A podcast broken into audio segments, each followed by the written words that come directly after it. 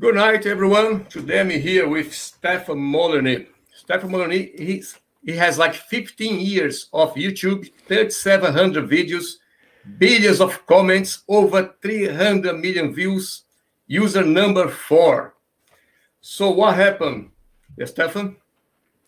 Well, I mean, I don't know. Obviously, I have I have my suspicions, but uh, yeah, I was uh, on YouTube from 2006 to 2020 uh, an election year. I'm sure that's just a complete coincidence, but uh, yeah, an account in good standing, and then uh, next thing you know, um, just kind of yeeted straight off the platform. No appeal, no warning, no identification of what the issues were, and uh, yeah, it's a it's a pretty brutal way to be treated, and. Um, I've landed, of course, uh, on other platforms that I have been working with in the past. LBRY or LBRY. There's BitChute. I'm on Dailymotion, Brighteon. You can find me in lots of places. And for those of you who want to still follow what it is that I do, which I'm still doing, and I think even better, I'm the kind of guy like I'm like a muscle. You know, resistance breeds strength. So if I get deplatformed from various places, and it's been quite a few places over the last year or so then I'm like, okay, I just have to get better at what it is that I'm doing. And although I'm always feel like I have my pedal to the metal, I guess you can push through the base of the car and go even faster if you need to. So for people who still want to follow me, and I hope that you will, you can just go to freedomain.com and uh, check it out. I've also got, I've, I've done over, I just counted this up the other day, I've done over 600 interviews with uh, just about everybody in the known, in the known universe, from Noam Chomsky to Jordan Peterson. I was on Joe Rogan three times. There's a whole bunch of, uh, and that was just personally. I also went on a show uh, three times as well. And so, yeah, people can follow me, freedomain.com, and there's videos, there's podcasts. You can click on connect to follow me on social media, the remaining peninsula outposts of freedom that social media still affords. I'm on Minds, I'm on Gab, I'm on uh, PocketNet, I'm on, uh, gosh, Locals, I'm, you know, just about every Telegram. And um, so, yeah, I hope people will continue and the conversation continues as it has been doing pretty well so far. Yes. Um, another thing I noticed, like, for example, like you, you had almost like 1 million uh, subscribers on YouTube. Now on BitChute is like, it's less than 100,000. Do you think people is too lazy to I don't know, to open account in another platform? Or you think it's still like worth it to fight for people like they don't even manage to, you know, take some time to open an account? It takes only, I don't know, one minute, two minutes. Well, you know, it is, uh, it's, it's a humbling thing. Uh, and it's really, really important. I mean, I've been out here in the public square 15 years, and not to toot my own horn too much, but uh, I have taken risks in the topics that few other sane people have um, Uh, have taken, and I think that's really important. I think if you are in possession of essential knowledge that can really help the world, even though it's controversial, even though it's taboo. See, taboo is like a gravity well to a philosopher because whatever is considered taboo is probably something where the truth is. Because the world, as you probably know, is not run by entirely wonderful, great, moral, and virtuous people. And therefore, whatever they forbid you to talk about is probably something that is the most important to talk about. And whatever they permit you to talk about is probably not going to matter that much in the long run. So I'm kind of drawn like uh, a Tennessee Williams heroine to a brutal man or a uh, moth to a flame. I'm drawn to these taboo topics because I feel that's the responsibility. Like, if you know how to do the Heimlich maneuver and some guy's choking on a piece of halibut, get up and go and help the guy. you know, it's just kind of a reasonable thing to do. So I have been doing all that stuff and taking a lot of risks, you know, professionally and of course personally with, uh, you know, going to speak and getting threats and bomb threats and all that kind of stuff. And yeah, I mean, I do encourage the audience that if you followed me on YouTube, I mean, it's it's not. I'm just I'm one house over.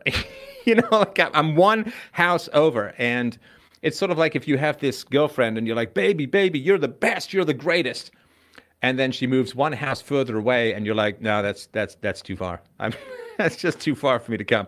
So I do invite people, you know, go to freedomain.com forward slash connect freedomain.com forward slash videos, and you can get all kinds of uh, great stuff. I'm continuing to do the work that I do. I'm continuing to do the call in shows and so on. So I hope that people will check out what I'm doing and not, you know, give me the rather sour taste in my mouth of being the the lady that everyone treasures, but she's she added one extra digit to a phone number, so now it's just not worth calling anymore. So yeah, you can just go to uh, bitchute.com. You can go to LBRY, Brighteon. You can go to Locals, a bunch of places, and you can go to FDRpodcast.com to get my podcast. Sorry, I don't want to sound like a ticket tape of advertising, no, but yeah, just uh, just come on by and the Say work hi. continues.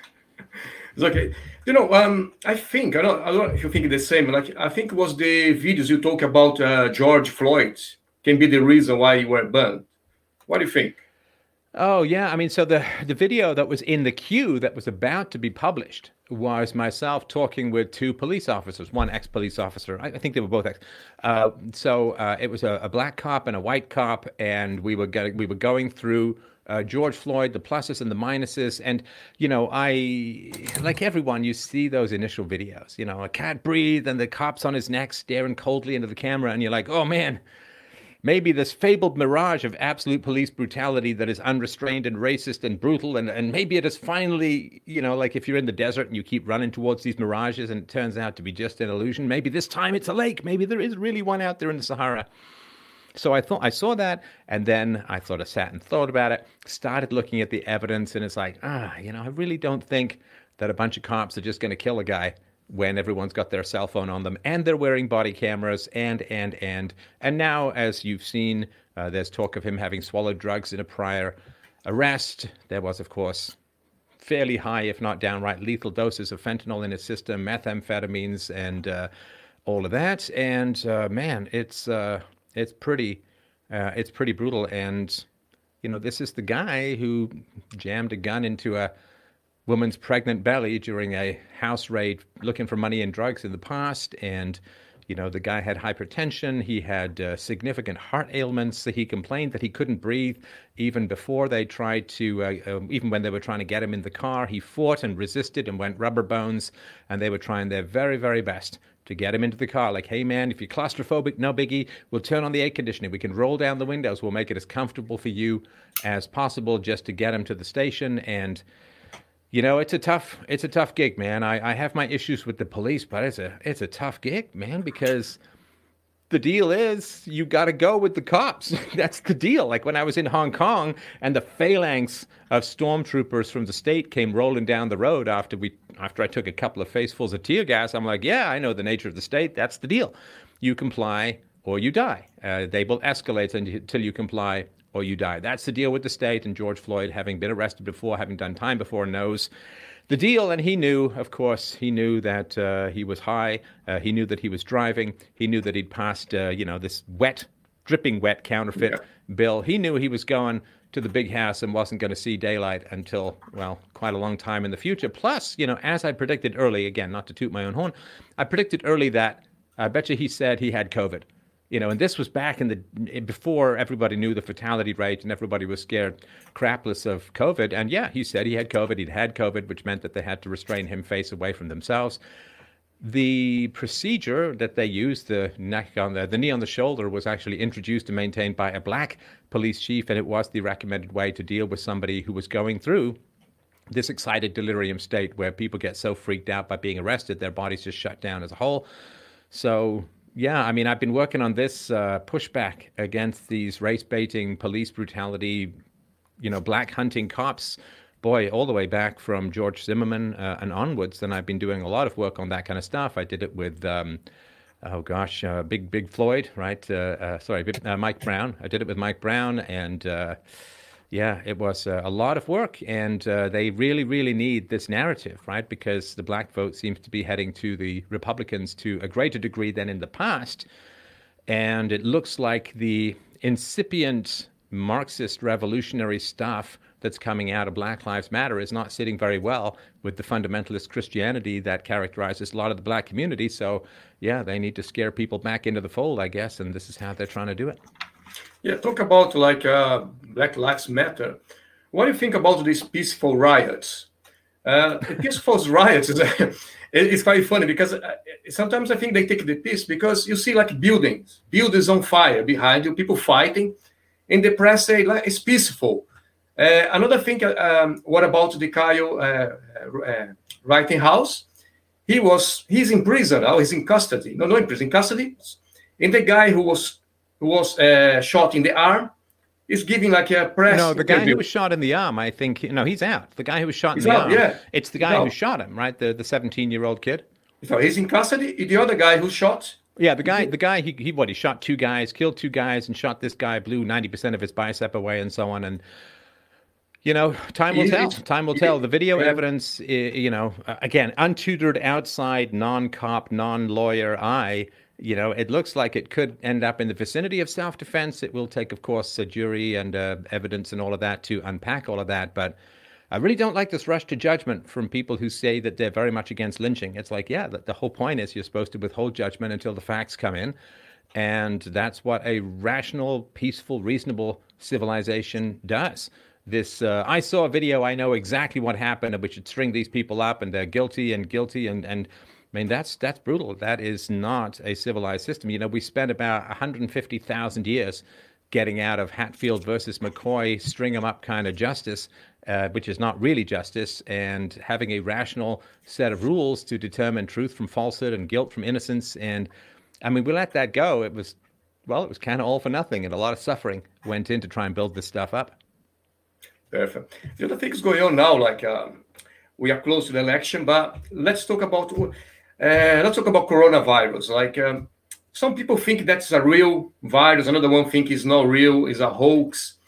Uh, the only thing, like uh, I I know, is going to be a lot of people is going to be in poverty, uh, a lot of sui- suicides happening, a lot of people depression, panic attack, uh, hunger. So, do you think it's uh, it's justified to close close the the the, the countries because of coronavirus? Well, um, the, the the sort of trick of understanding, I think, a rational argument, which is hopefully synonymous with my arguments as well, is something like this: If the government does does it, it sucks. It sucks, and it's the entire wrong thing to do because the government operates on violations of the non-aggression principle. The government operates by initiating the use of force. So my position from the very beginning, and you know, to be fair, I did call it a pandemic potential, a, a pandemic in in January uh, of this year. So I knew pretty early on that, it, and it, this is based on, upon contacts I had in in Hong Kong and other places who were sort of feeding me information. I'm just the body of the spider, of the legs of the information that that's coming in. But uh, I was kind of keen on saying until we figure out what this thing is, it's probably a good idea to avoid crowds, to wash your hands a lot. A mask wouldn't kill you, and but it's voluntary. I never said the government should pass all these laws forcing people to do this, that, and the other, because the government is always overreach. The government is always producing the opposite of what it says it wants to do. So the government says, hey, we want to keep people safe from medical dangers. And now, as you know, 10 times the number of people have died from not having regular access to healthcare that have died from Yeah. COVID. So, of course, you know, I, I was like, hey, you know, flatten the curve. Let's see what we're dealing with here, but on a voluntary basis. On a voluntary basis. The way that pandemics should be dealt with in a free society is the airlines who fly people in from other countries should be liable for the resulting economic damage, and it should be negotiated on a case by case basis. You know, the malls may let you in or may not let you in without masks, and you have this continual experimentation. As soon as the government imposes a one size fits all law, experimentation is over. And now we have to cobble together experimentation from Sweden and Denmark and the UK and the US and Brazil and whatever the hell is going on over there in India. And we're just going to kind of cobble things together. But there are so many variables that it's really, really tough to compare. And so your people are trying to compare America to other places like Australia or New Zealand. It's like, they're kind of islands. That's a big deal. They have different demographics. They don't have as fat a population. You know, obesity plus COVID is a pretty deadly combination. And I think America, outside of maybe one or two Pacific islands, is about the fattest nations uh, uh, on earth. And, you know, uh, you get a bunch of Americans to do jumping jacks at the same time, you might knock us out of our whole damn orbit, right? So this uh, is a bad thing to compare to. But because the government is largely imposing one size fits all solutions, we don't get to uh, experiment. The fatality rate is pretty low. The fatality rate is pretty low. There are, of course, a massive amount of comorbidities that, together with coronavirus, appears to be particularly deadly. So there's lots that people can do to, you know, lose weight, exercise, get your vitamin D, uh, keep yourself as healthy as possible. None of this, of course, being medical advice, but there's a lot that you can do to keep yourself safe and healthy. And you know, I, I have, uh, I've always tried to look for the upside, even of disasters like this. So the upsides, yeah, okay. So the mass swirling flow of endless human migration seems to be on hold for the time being, which is not the end of the world.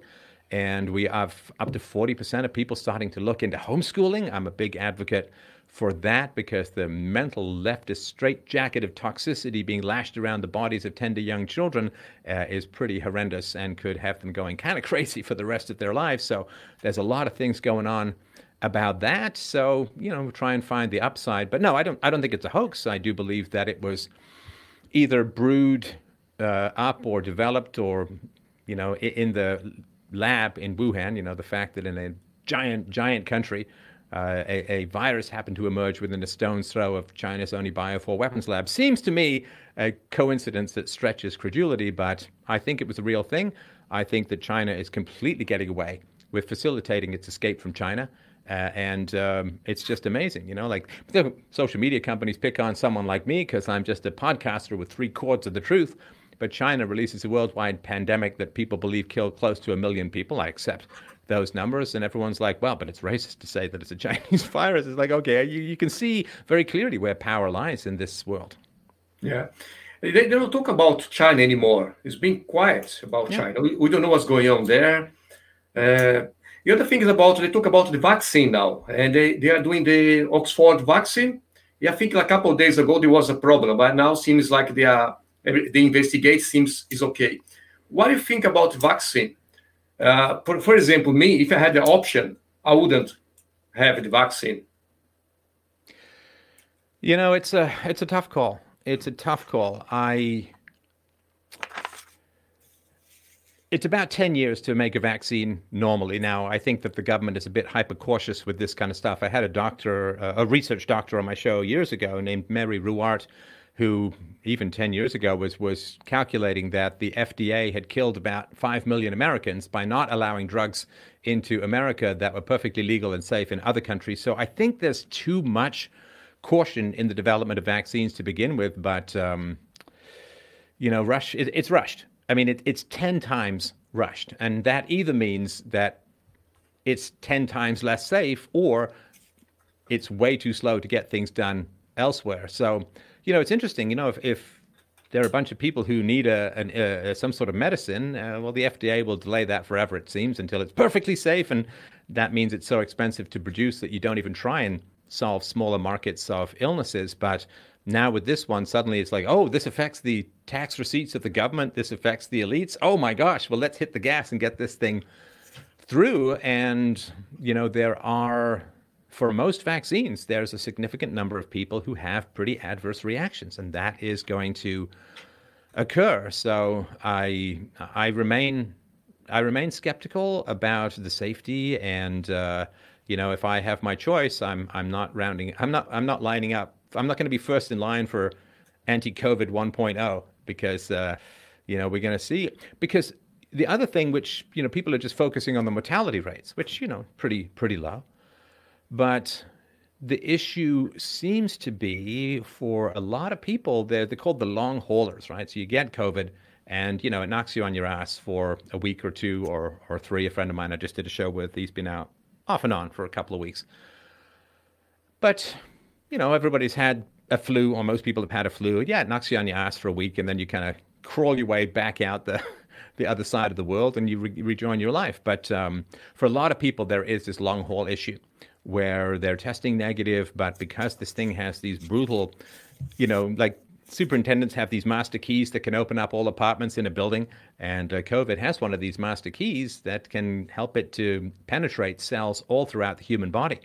Which is why you're getting heart issues, which is why you got kidney issues, which is why there is brain fog issues. And some people, it just seems to get in there and sit there like herpes, you know, like like AIDS, and um, uh, it's it's pretty rough. That's the part, just personally, that's the part that alarms me the most. You know, I'm not in a particularly high risk group. I'm not super old. I'm not overweight. I'm, you know, I'm work out. I'm healthy. I, I, I do my bike machine and all that. So I'm not too worried about any kind of fatality. What does concern me, though, which is almost like a fate worse than death in a way, particularly for me, because brain fog to me would be just about the worst thing. It's my most prized, well, I could say my second most prized organ. So yeah. to me, the issue is, man, what if you get something that just kind of hooks into your system and just hangs out, you know, like a squatter, like, you know, Michael Keaton in Pacific Heights, you know, just kind of hangs out there and you can't get a good old eviction notice. That to me is the, uh, uh, is the concern. And of course, as I said from the very beginning, um, it's uh, the real issue is uh, the real virus is, is socialism or communism or state control. Coronavirus is just how it spreads. Yeah, there's a, uh, a question here from Naked Trader. Stefan, to what degree this pandemic is a social engineering exercise? well, it'd be nice if it was just an exercise because an exercise is something that doesn't actually happen. You know, a military exercise is not something that you actually go and shoot people for real. So if it was just a warm up or an exercise, yeah, it'd be okay. But you know, I, I got messages from people in Melbourne, Australia. They're in like 23 hour lockdown. It's like a prison. You yeah. an hour outside for exercise. If you're more than five kilometers away from home, you need a note. You need a reason to be out there. And it's like, it's brutal. And you got Jacinda Ardern in New Zealand, a uh, bit of a foe of mine, going back to when I tried to give speeches in New Zealand a year and a half ago, two years ago, I guess now. Now she's locking down significant parts of New Zealand because five cases shot up, right? So you know, the, the, the problem is, see, if this if this virus had come from Russia, you know, you got to think about how this stuff plays out, right? If let's imagine that this virus had come from Russia. Well, the Western media, for a variety of reasons, well, they loved Russia when it was communist, and they hate Russia now that it's nationalistic and pretty Christian and all of that, right? So, if this virus had come from Russia, there'd be great temptations to let it run through like wildfire through the population and then get really, really mad at Russia and get everyone enraged at Russia. So you could put sanctions on and and and uh, seize assets and and freeze bank accounts and just you know really gut the Russian economy. Just get really, really mad at Russia. But because, of course, there are so many leftists, communists, and socialists in the media and academia and Hollywood and so on, they don't want people to get too mad at China especially because the left has been cozying up to China. You look at sort of Biden and his son and all the business he's been doing over there. And the left has kind of been cozying up to China as the last great communist country, just as previously to the fall of uh, the wall, Berlin Wall and so on, they cozied up to Russia.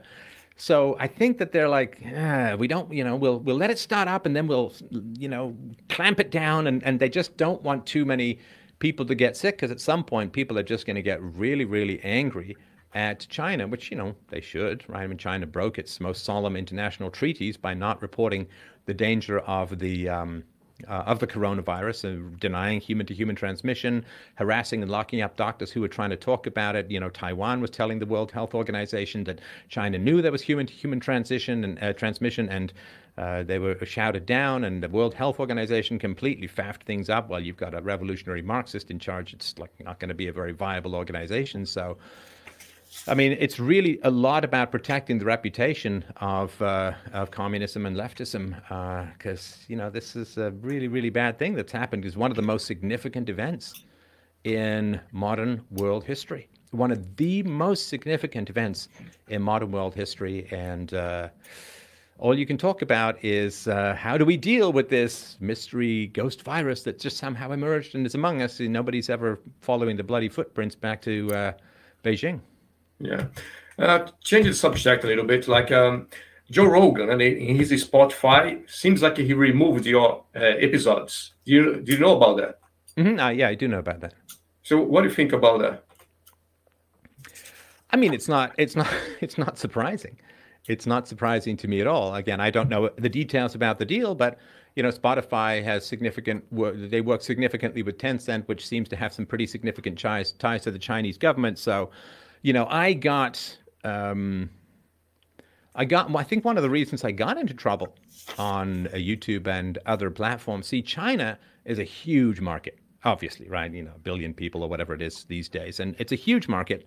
And so, people who criticize China, uh, what does China do? Well, China says don't don't do that, right? And when China says don't do that, it's not like it's a free market over there. So you know that that sort of matters and so i remember i mean i did as you probably heard i did a documentary on hong kong march with yes, the protesters I, and all of that absolutely and uh, you couldn't find that like it was it was ghost town, man. It, it had been 1984 down the memory hole almost the moment I published it. You could search for the exact title and just not uh, find it. So yeah, there was a significant amount, I think, of effort to not have that. And of course, the more right I am, or to be more accurate, the more right philosophy is, the, the philosophy that I talk about, the more right that I am, the more dangerous I am in a way, the more dangerous the truth is, right? So when I talk about, I mean, on Joe Rogan's show, I talked about the dangers of engineered bioweapons and the threats of engineered bioweapons. Uh, I do a show talking about the dangers of communist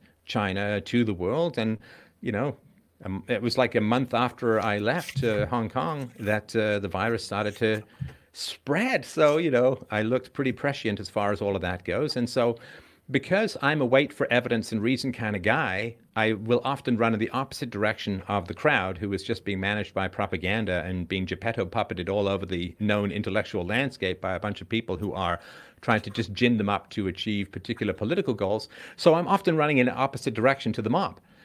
That it takes a while for the mob to turn around and realize that waiting for reason and evidence and knowing your history is kind of an important thing. So yeah, I talked about the dangers uh, of China. I talked about the dangers of uh, bioweapons and uh, and genetically engineered weapons and so on. And so the fact that Joe Rogan is over on a platform that's not on the opposite side of the planet as Chinese power interests, yeah, I mean, of course they're not going to want to uh, take take me across. I, I can completely understand that. Yeah. Another thing about, do you believe there's going to be a global economic reset?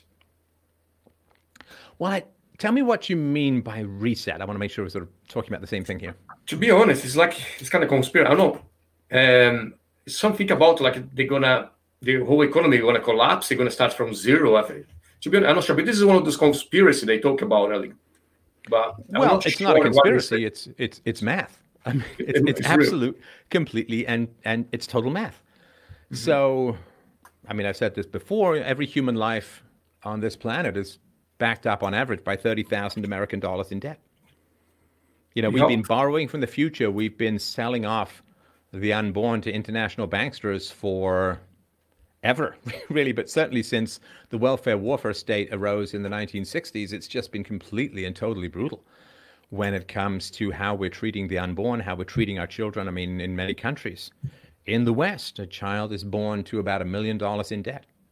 Yeah. And the un- and unfunded liabilities are 12, 13, 14 times the US economy, even before the economic clawback of the COVID ravaged economy. So it's, uh, it's not good.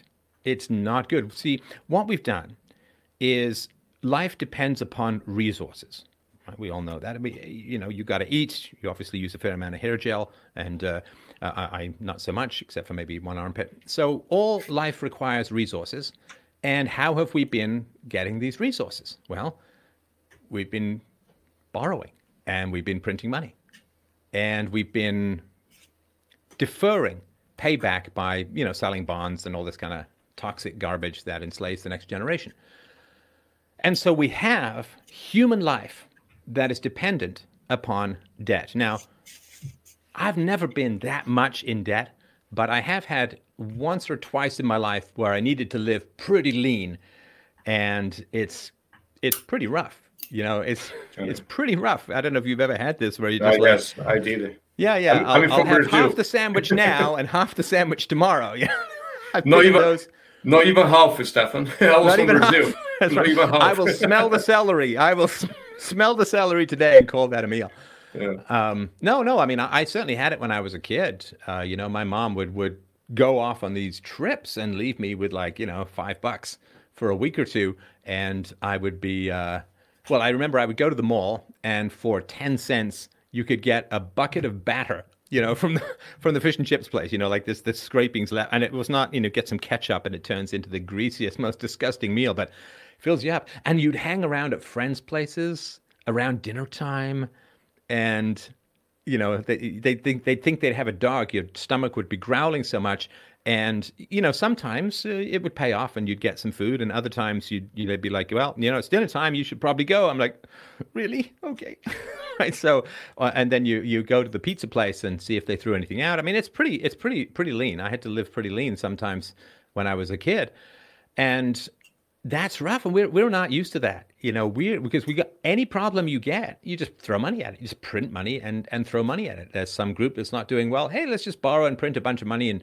fire it at them like you know you're firing Germans over the border in Soviet Russia from a cannon.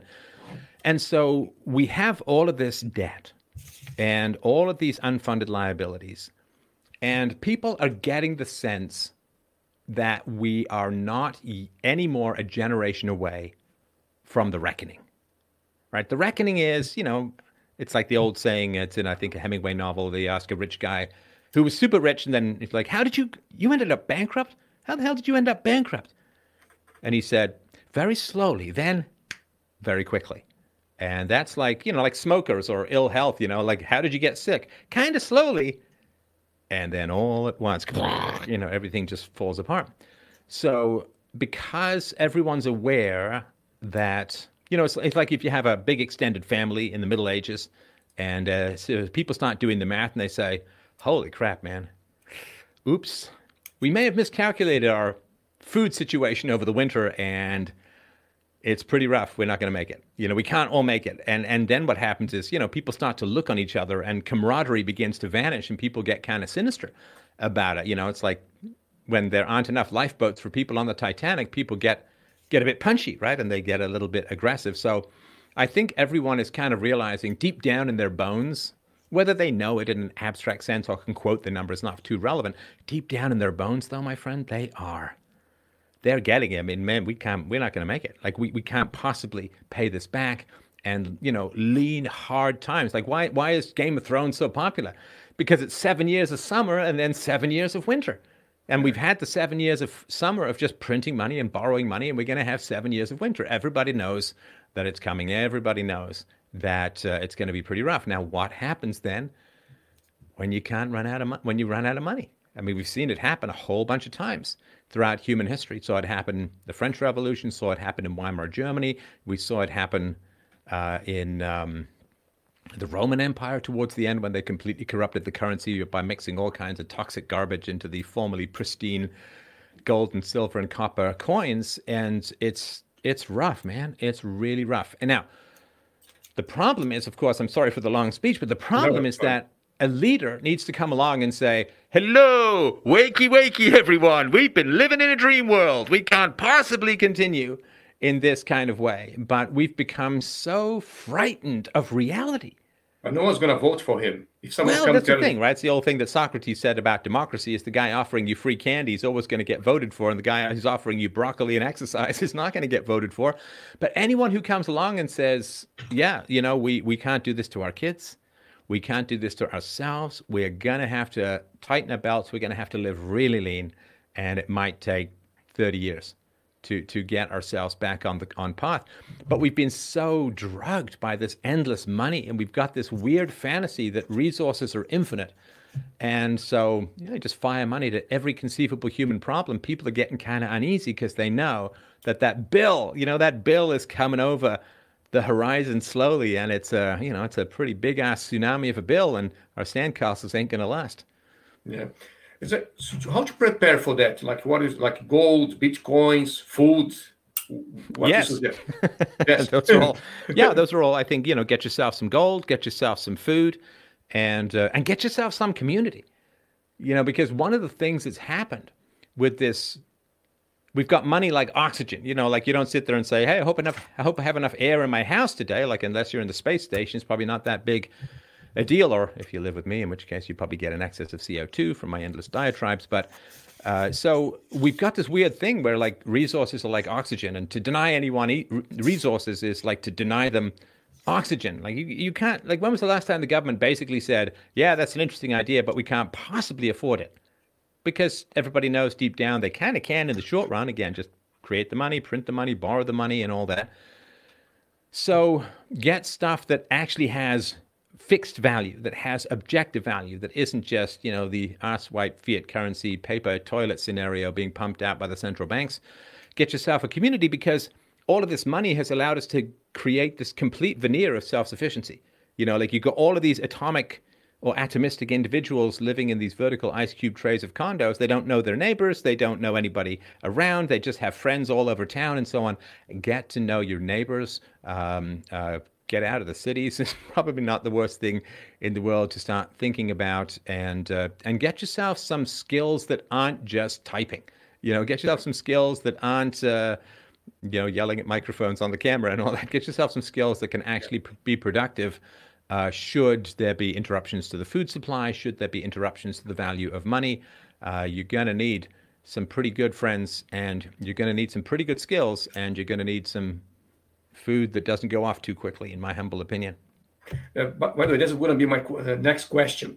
It's about like um, your advice because in the new normal economy now, what advice you give to men? Like which kind of job, for example, to to look for? Yeah, I mean, I wouldn't want to. I mean, everybody has their particular bliss and skills which they can follow. I love arguing and debating and researching and speaking. I love computers and programming and all of that. So this kind of coalesced pretty well for me in, in what it is that I do. So you definitely have to do something that you love. But success these days is simply defined by courage. You know, you stand in the middle of the road, you're just going to get hit from both sides. And so success these days seems to revolve around courage. I mean, the ball's on you for having me on. Good, man. well done. Yeah, Good for you. Very, I, thank you very much. Yeah, I, I hope it works out. I'm, I'm no, very glad no, to be no here. No one believed that I would have come here, to be honest. well, no, I mean, I, I appreciate it. And, uh, you know, people who still come on my show, I, I appreciate that because, you know, they've done a fair amount to try and shred my reputation. But so follow something that you love for sure, but be willing to take risks. And uh, if you don't pick a side, the side picks you in whatever conflict is coming our way. You know, everyone can kind of get along when there's enough food and water in the lifeboat. It's when things start to run low that human conflict begins to swell. And so, you know, I sort of hate to say it, but you're going to have to choose a side, you know, freedom or tyranny, individualism or collectivism, reason or propaganda, evidence or media, uh, which is the opposite of evidence. So you're kind of going to have to pick a side, and you're going to have to be courageous in that side, and you're going to have to try and um, lure people or encourage people or charisma people into your side and. Uh, uh, portable portable skills are, are pretty important. Uh, expand your human capital, uh, expand your capacity to negotiate, you know, and and invest in quality relationships, and don't accept garbage, trash people in your life. They will they will drag you down. They will drag you down to their level and beat you with experience, as the old saying goes. So. Uh, shun low quality people, people who are exploitive, people who are mean, who are shallow, who are into drugs and promiscuity and just propaganda and you know empty-headed people are going to be extraordinarily dangerous when the roots of propaganda really take hold because you can see that happening right now people are you know getting pretty feral out there you know couple of generations of propaganda is really paying off for the destabilizers of the world. So uh, you know keep keep people around you that you would trust with your life because hopefully it won't come to that but it might. You better to be ready. I think let's talk about like about uh, homeschooling peaceful parenting, and you write a book about parenting, yeah? I'm just starting a book on peaceful parenting, and uh, I've got the sort of chapter headings down, and I've started doing the actual text, and uh, I am enormously focused and dedicated. It's you know one of the first things I started doing, and one of the first things that kind of got me in trouble was uh, peaceful parenting, which is the argument that the non-aggression principle, which is do not initiate the use of force, applies first and foremost to children.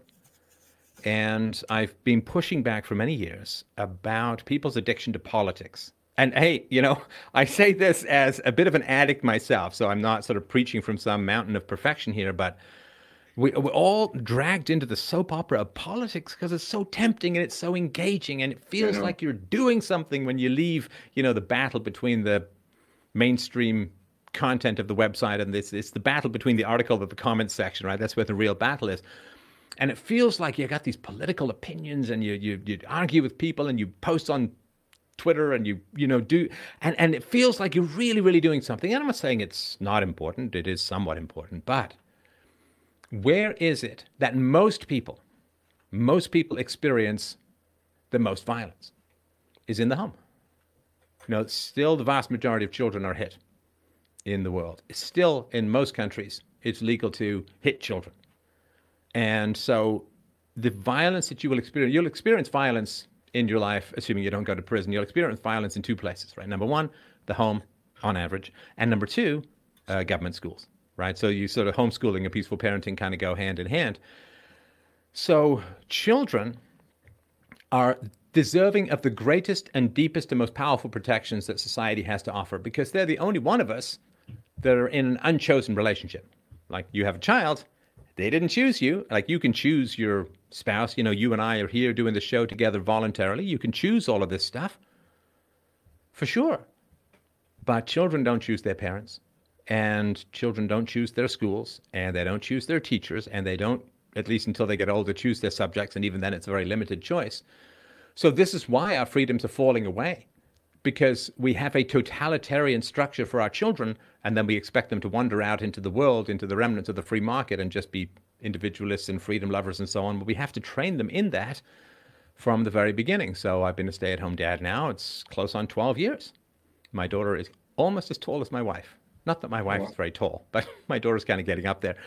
And I've never yelled at her. I've never obviously hit her. I've never punished her. I've never sent her to bed without dinner. I've never put her in a naughty corner or a naughty spot or anything like that. We just we just reason with each other. And she is a happy, wonderful, uh, bright, brilliant, I think, uh, person uh, that I'm very honored to know. And you have to parent like if your child had a choice of any father or any mother in the world, that they would choose you. And if you parent that way, I think you're setting yourself up for a lifelong joy and, and happiness in the relationship. But if you abuse that monopoly power you have as a parent that your kids can't leave and they can't go anywhere and they can't, you know, can't really fight back and they can't call the cops, and if you abuse that monopoly power, then I think you're setting yourself up for a pretty unhappy time over a time, particularly teenage years, right? If you're rough on your kids when they're young, you know, they're getting bigger and you're just getting older. Yes, and so when the teenage years hit, they're going to turn to their peers. They're going to turn to the internet. They're going to turn to the modern cults of collectivism to gain their identities. And it's going to be really, really rough. So much of parenting is just preparing for the teen storms. And uh, you've got to have that strong bond and that respect. Uh, and if you have that, I think you can navigate it fairly well. But if you abandon your kids to daycare, if you let the state raise them and indoctrinate them and so on, and because why? Because you're I mean, particularly for women, like why? Because all you do is you go to work, you strangers raise your kids. There's no continuity of values, and then you come home from work and you turn your paycheck over to the people raising your kids. You haven't made any money really. All you've done is lost a child or a few. Okay, um, I'm, not sure, but I think the last video I saw before you being banned from YouTube, I think you you were talking about against violence against children. Am I right? Well, I think technically the last video was my daughter had a turtle. we had dug a little pond for her. That was like the last live stream. Uh, or maybe one before that. yeah. No, yeah. I mean it, it's it's very much a topic, you know, because yeah. I have, you know, it's a, I wouldn't say it's like the toughest job in the world, but it's a bit of a tough row to hoe because some of my listeners have been around for five, ten, or even longer years and some people are new so you have to kind of blend things. Like for the new people you can't assume that they know all the backstory of your arguments but you can't keep repeating them otherwise the people who've been around for a long time are going to wander off out of boredom. But yeah i definitely do keep touching on that topic because i simply know based upon the math that hundreds and hundreds of thousands of children um, are not being hit are not being abused are not being yelled at are not being punished or not being frightened uh, as a result of the work that I've done. I mean, I've had countless experts on the show talking about the negative effects of child abuse and how bad spanking is and all of that. So I've worked really, really hard, not just to make the moral arguments, but to bring the empirical science and data to bear on these facts as well. So, you know, once you get it, it's like a real click moment where you're like, oh, I. I don't have to hit my child. I don't have to yell at my child. I don't have to frighten my child. I don't have to bully my child, you know, because we say to kids, what do we say to kids all the time? We say, don't hit, don't steal, don't call names, don't be mean, right? And then we do all of that to our kids. it's very it's a very confusing world for children. Whatever you do, don't hit someone. Oh, you hit someone, I'm going to hit you, because that's good, right? And so it's very confusing. And if we give children a consistent message uh, and a consistent world to live in, they really flourish. Uh, and if we confuse them, they just get baffled and belligerent. Yeah. Talk about children. I haven't seen that film, or I think the film is called Cuties. Everybody's talking about that. If it's that real that they are using children to doing twerking stuff like that, is that is it is it because I, I don't even want to see it to be honest. So I, I don't know what to say about it.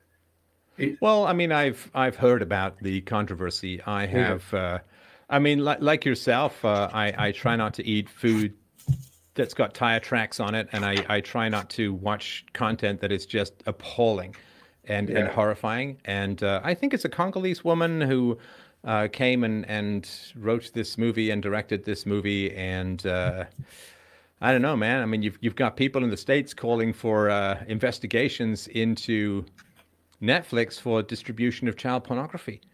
And um, you know, a guy I, I quite like, uh, Scott Adams, uh, said he's a real free, free speech guy, a real free speech guy, and he watched some of it and he said, "Yeah, I'm a real free speech guy. It's pretty hard to shock me, but somebody needs to go to jail for this." and so I think it's it's absolutely appalling, and it just shows you like the chain of, like the echo chamber, right? That there's nobody in that whole process, right? This this whole process of you know, you write a script, then you get your funding, then you cast your actors, and you, you get your distributors, and you go to film festivals, and then you sign a deal with Netflix.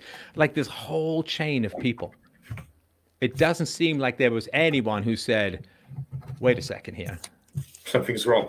we are hypersexualizing 11 year old children. Now, the fact yeah. that my daughter is 11 is making this one hit pretty close to home. But no one along the line says, hmm, no, and of course the Obamas are neck deep in with Netflix and other people and so on. So it just shows they seem to be genuinely surprised that anyone could have a problem with this.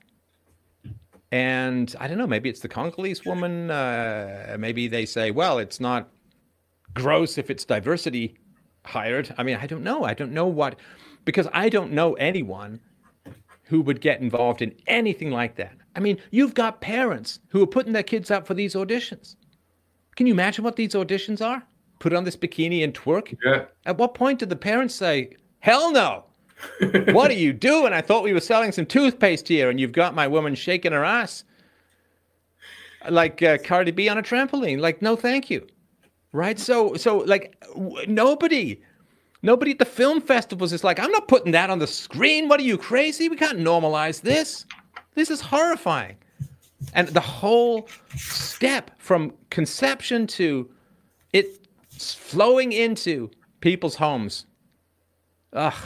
And, and nobody, it seems, raised the alarm along the way, which tells you just what a predatory echo chamber these people are in. And uh, to quote uh, Mike Cernovich, uh, you know, if it's a choice between cuties and Sharia law, and then he quoted some Arabic phrase that I didn't understand, but uh, I think I knew which side he came down on that. So yeah, I, I don't know. I don't know. Uh, it really is a different universe. It's a different moral universe that this whole thing, like this isn't just someone who filmed it in, in her house with a with a phone, right? This is yeah. this is. I mean, I've made a movie before. I'm not just the documentaries. I've made I've made fiction. I've made a fiction movie and so on, right? So so it's really a big, complicated, expensive, massive team effort. And nobody on the set is taking pictures and leaking them and saying, "What the hell is happening? You this is not good." Like the whole thing just kind of barrels and and slopes along, and uh, doesn't seem like anybody raised an objection. I don't know how a society functions when you have a lots of people saying, "This is beautiful, high moving art," and other people are like, "This is child pornography, and people have to go to jail." How the hell are you supposed to cohabit in the same country, the same culture, with these kinds of viewpoints uh, clashing at each other? It's kind of like, to be honest, it's kind of like you know this. They use these like uh, boys, like drag queens. You know, they they think that's like normal as well. They go to like some strip clubs. I think they give money to them. It's like it's, I don't think that's normal. it's uh, it's certainly questionable when it comes to long term happiness. I would certainly say. Yeah, essentially. Um, because we have to close to the final. Um, people asking which kind of books do you recommend besides yours, of course. well, there's this great guy, Stefan Molyneux, good friend of mine. Uh, got some great books. Uh, so, books that I recommend. That's very interesting. Um, no, yours as well. We can talk about your books. No, no, no. Yeah, I mean, look, you can go to freedomain.com. My books, uh, with the exception of the art of the argument, are all free, and you can enjoy them. They're on audiobook and um, uh, EPUB and, and HTML and, and all of that. So, books. Well, I'm a big fan of fiction and in particular 19th century fiction, particularly Russian 19th century, century fiction, you know, your Dostoevsky's and Turgenev's and so on, uh, although I never really got into Tolstoy. I'm a big fan of E.M. Forster uh, and his uh, novels, particularly Room with a View, which is a beautiful uh, book, and um, Dickens, uh, you, you almost can never go wrong with Dickens. He's such a charming and entertaining and engaging writer. And, you know, just by the by, it's been pretty well established that people who read fiction gain an empathy. Because what is fiction other than a chance to try somebody else's life on for size? I am virtually a resolute and bitter enemy of modern fiction, which almost seems to be eternally a parade of dysfunctional, brutal, traumatized horrors passing as high art. I mean, the Ann-Marie MacDonald stuff and Goldfinch and all that's just to me unbelievably brutal and and toxic. I think to happiness and mental health, but. It's kind of like movies. You dip back a little bit in time and you can get some pretty wholesome stuff uh, coming out of it. And some of the dysfunctional novels can be very good and very instructive. I'm sort of thinking of J.D. Salinger's A Catcher in the Rye, which is a pretty good examination of the effects of childhood sexual abuse on adult personalities.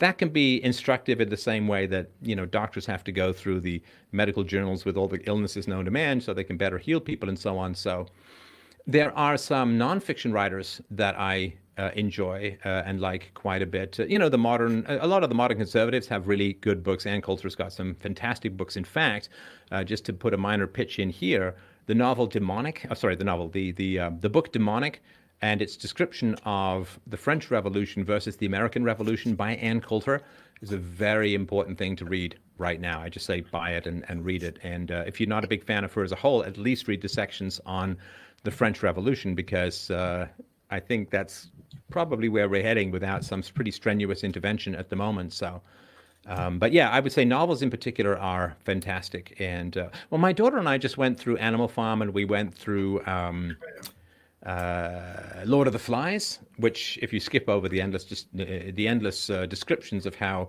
you know green sunlight passes across boys forever, flipping their hair out of their eyes, uh, it's actually a very good novel. So uh, yeah, I would I would say you know nonfiction from the conservatives is pretty good, and uh, if you dip back in time to some of the older fiction works, you can do really really well.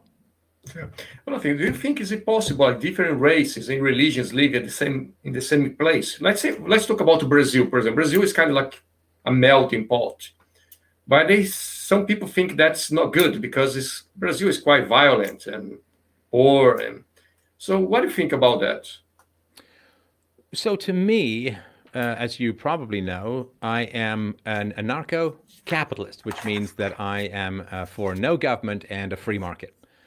So, if you look at different religions and different cultures and different races, I believe that we can live together in relative peace and harmony we do have to understand that there are group differences, which I've talked about in my show with regards to IQ and other issues and so on. I mean, that's something to just understand. You never would judge an individual by that, but when you zoom out to society, it can help explain some disparities. It's not something we should accept as eternal, and it's something we should always try and work with to try and close the gap and improve things, but we do have to have a starting point that's empirical and rational. But in the absence of the state, we have so much of a greater chance to get along. So European history, of course, you got a couple of hundred years of religious warfare. Why was there religious warfare in the past in Europe and not so much in the present? Although whether there'll be religious warfare in the future in in, in uh, Europe seems highly likely, and that's because there was a separation of church and state that you could pursue your own religious convictions free of either the temptation to use the power of the state to inflict those opinions or arguments on others, or out of fear that other people were going to use the power of the state to force you to conform to their religious arguments or ideas. And so we can get along well if we have free speech, if we have the separation of state and ideas, separation of state and economics. I think we can get along together quite well. How things shake out with regards to that, there seems to be a lot of self segregation. You know, they call it the lunchroom test. Uh, places where diversity mandates are not enforced, things like churches and you know lunchrooms in schools and and so on, in prisons. Uh, people tend to sort of cluster, uh, you know, like attracts like, or as Muhammad Ali said, you know, the blue bird flies with the blue bird and the black bird flies with the black bird and so on. That's what seems to happen. I think a lot of cross pollination can be helpful, but people do kind of tend to settle into people kind of like themselves, for better or for worse, you know. But I think a lot of that um, can be mediated. The conflicts that come out of that can be ameliorated, if not eliminated, by just having a less powerful government for sure, and eventually no government. And I think we'd get along in ways that we can't even imagine right now. In the same way that, you know, after a couple of hundred years of brutal religious warfare, if you'd have said to Europeans, "Oh no, you'll you'll you'll be able to live together fine uh, with different religions," like nobody would have believed you. But you just had to separate church and state, and lo and behold.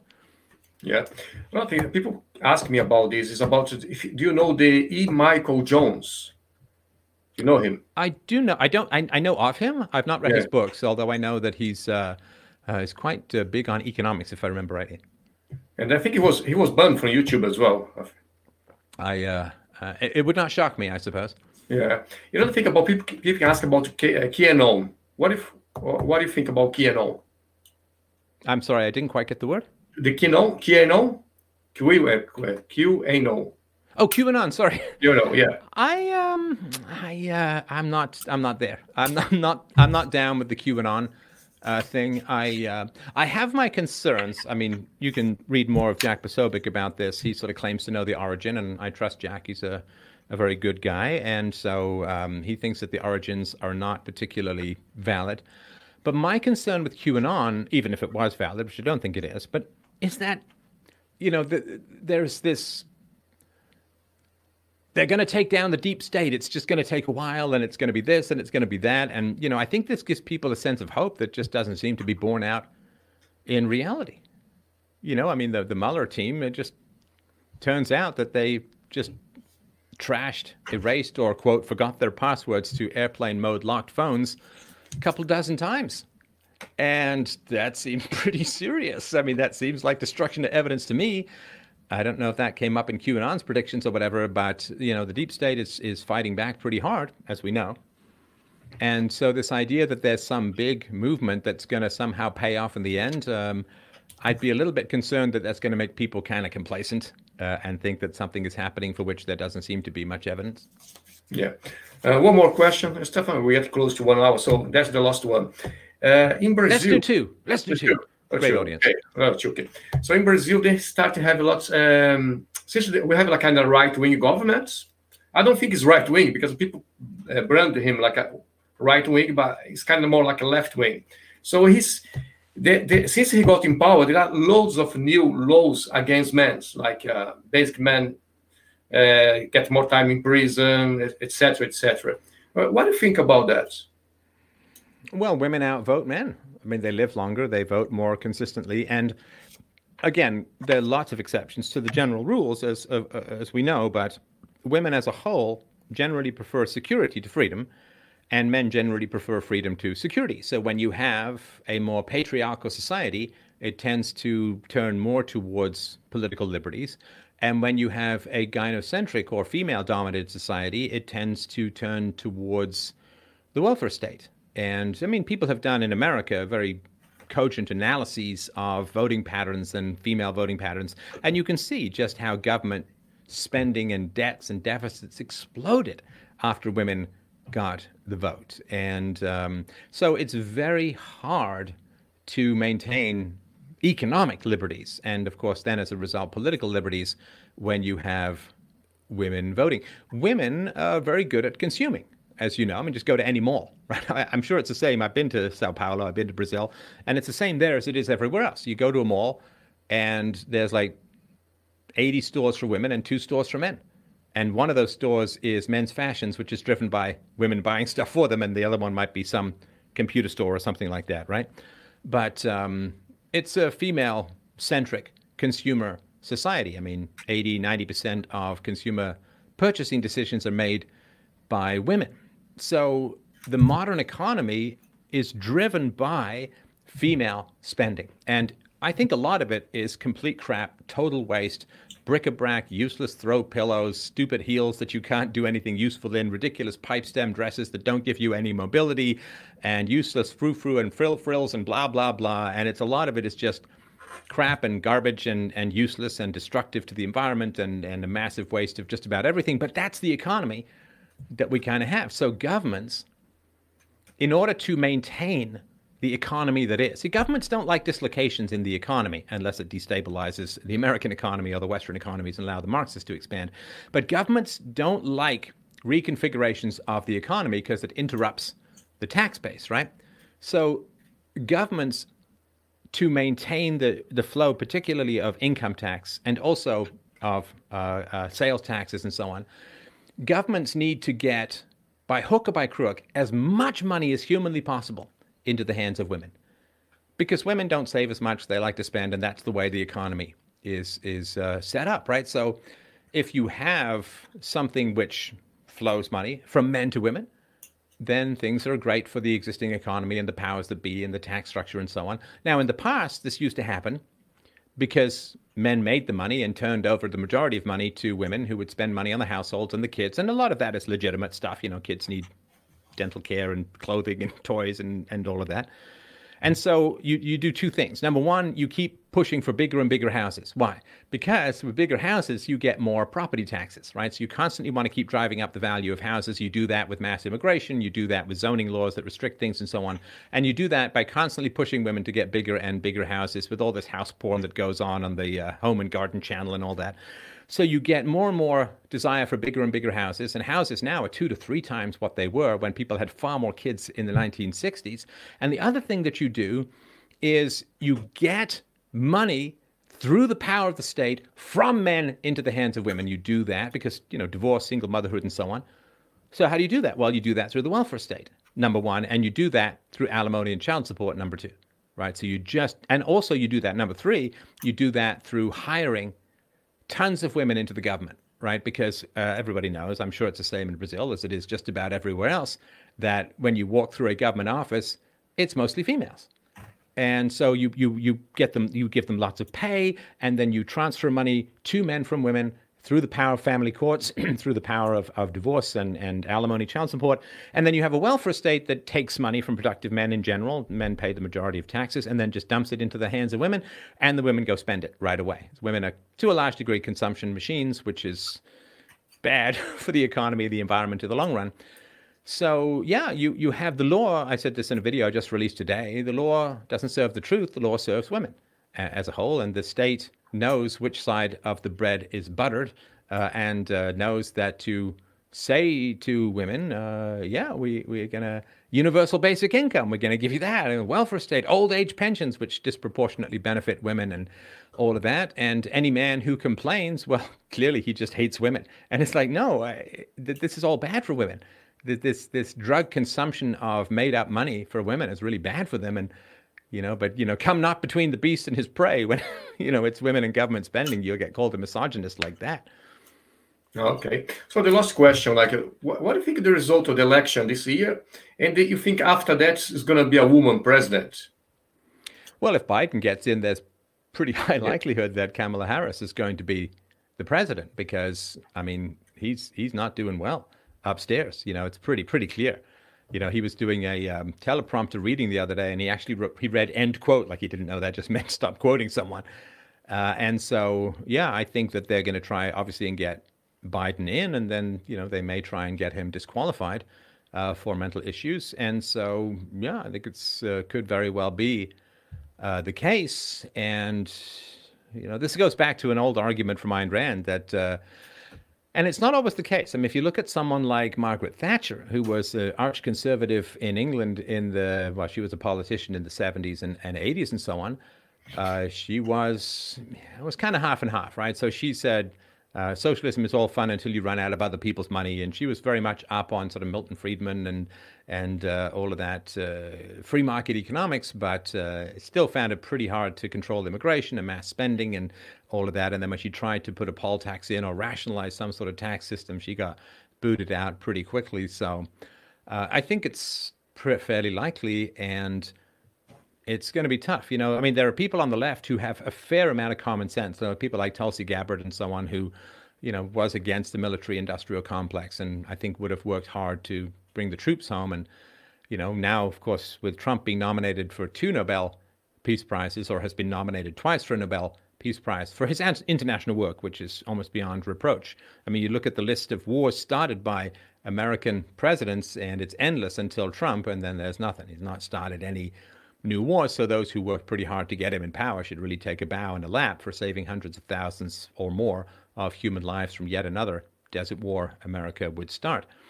So yeah, you'll very likely at some point get a female president. But of course, if if mass immigration continues into America, uh, it really doesn't matter what uh, happens uh, with regards to media or anything because the immigrants generally go hard left for their voting.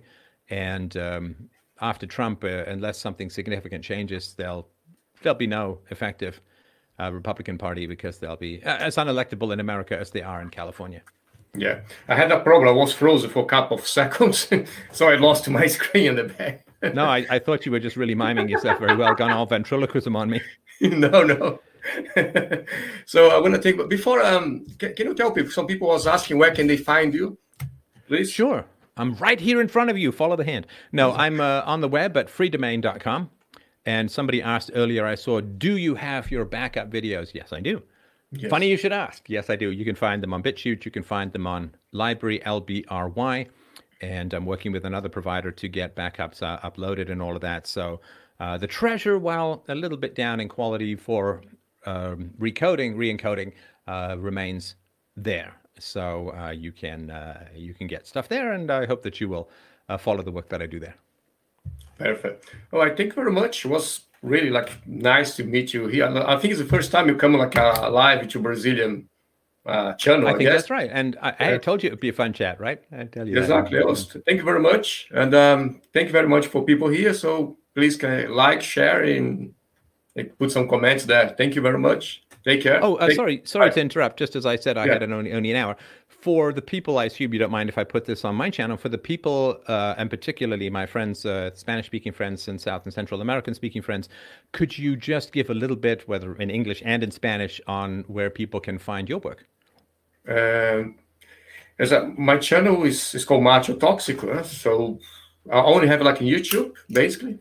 My my Twitter account is not that big, and Instagram is not as well. So that's my only main channel. And for the people who are just listening to this on the podcast, what's the name of the channel?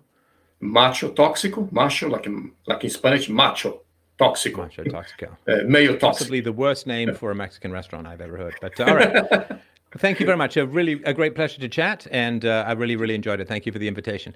Thank you very much. Take care. Bye Thank you, Stefan. Bye bye. Então, thank you very much. Muito obrigado, gente. Obrigado pelo apoio aí, já que o Stefan foi. Vou voltar a falar português agora. É, tem, é, muito obrigado por vocês aparecerem aqui. eu vi que tem um, um, alguém que falou lá que o cara não estava entendendo nada, mas estava aqui para dando um apoio. Valeu, cara. Muito obrigado aí. E amanhã é outro dia, como disse. Né? Muito obrigado, o Diverso. É, o Bemante fez umas perguntas. Infelizmente, é, só tinha uma hora, então não deu para fazer mais perguntas. Então, eu tive que fazer um, é, colocar, é, fazer um squeeze tudo numa, numa vez, tá ligado? Mas obrigado mesmo, gente. Obrigado pelo apoio. É, valeu, valeu, Arthur. Valeu, Limão Azedo. É, e o prêmio do Mário, tá certo? É, então, vou pedir para vocês o que é compartilhar, né? Dar um like e fazer um comentário aí. E até a próxima. abração, gente. Obrigado, tá? Boa noite.